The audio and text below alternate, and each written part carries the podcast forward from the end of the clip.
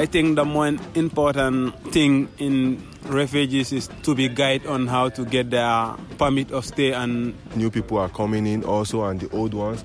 Most of us are not sure you know. We, we want to be sure we want to have like a good education and, and school and everything. What he say right now is what we need. Yeah like integrate and i don't know and some help. For so yeah man that's all we need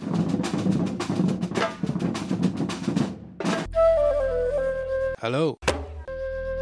Salam. Bonjour. Are you a refugee in freiburg?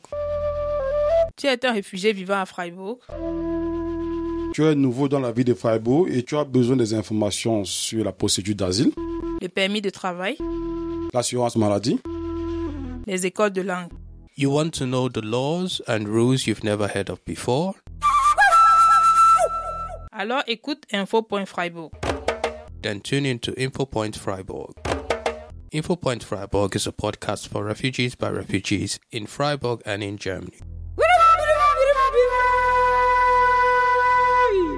Info.Freiburg, c'est tous les troisièmes mercredis du mois sur la 102.3 MHz. Ou encore www.rdl.de forward slash sendong forward slash infopoint Freiburg. Infopoint Freiburg is brought to you by Radio Dreikland, Our Voice, Demokratie Leben. Diese Veröffentlichung stellt keine Meinungsäußerung des Bundesministerium für Familie, Senioren, Frauen und Jugend oder des Bundesamt für Familie und zivilgesellschaftliche Aufgaben dar. Für inhaltliche Aussagen tragen die AutorInnen die Verantwortung.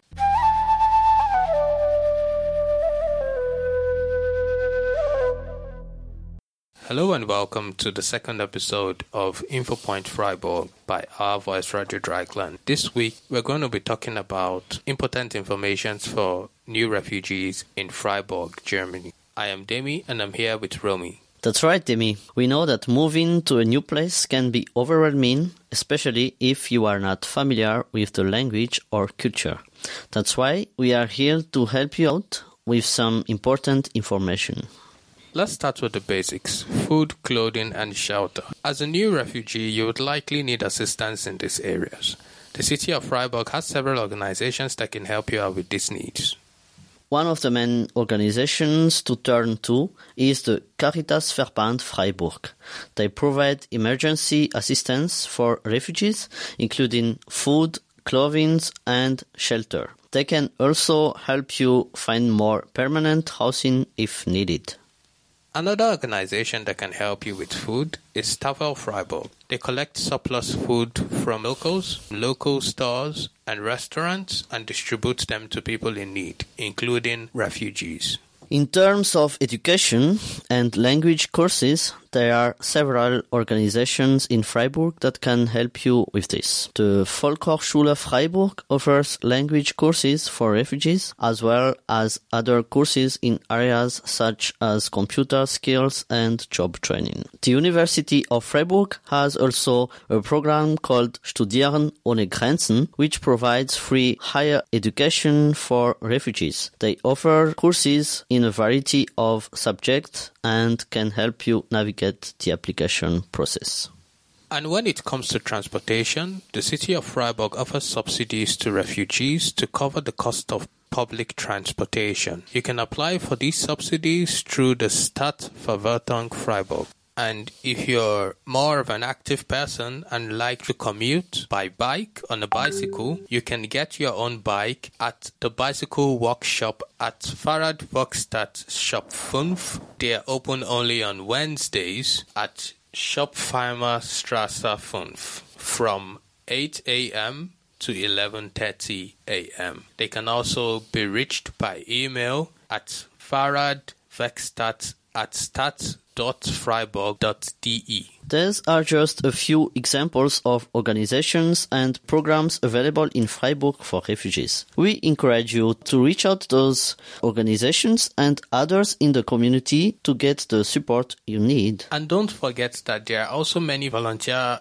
opportunities in Freiburg for those who want to give back to the community.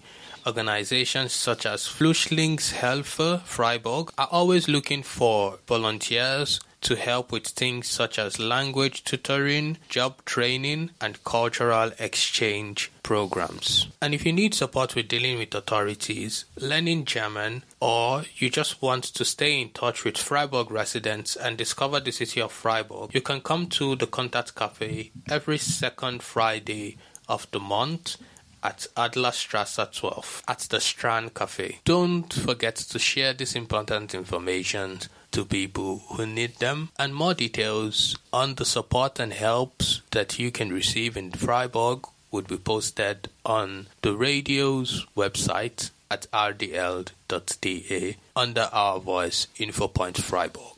And don't forget to tune into the next episode of InfoPoint Freiburg, which is the third Wednesday of every month. That's all for today's podcast. We hope you find the information helpful. And as always, if you have any questions and suggestions for future topics, feel free to reach out to us.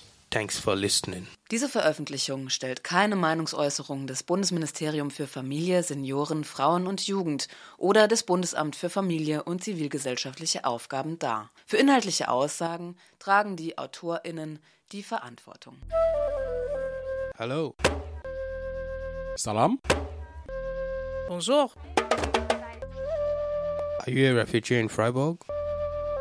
Tu es un réfugié vivant à Freiburg? Tu es nouveau dans la ville de Freiburg et tu as besoin des informations sur la procédure d'asile, Le permis de travail? l'assurance maladie, Les écoles de langue? You want to know the laws and rules you've never heard of before? Alors écoute info.freiburg. Then tune in to InfoPoint Freiburg. InfoPoint Freiburg is a podcast for refugees by refugees in Freiburg and in Germany. Info.Freiburg, c'est tous les troisièmes mercredis du mois sur la 102.3 MHz. Ou encore, www.rdl.de forward slash sendung forward slash InfoPoint Freiburg. InfoPoint Freiburg is brought to you by Radio Dreyeckland Our Voice, Demokratie Leben.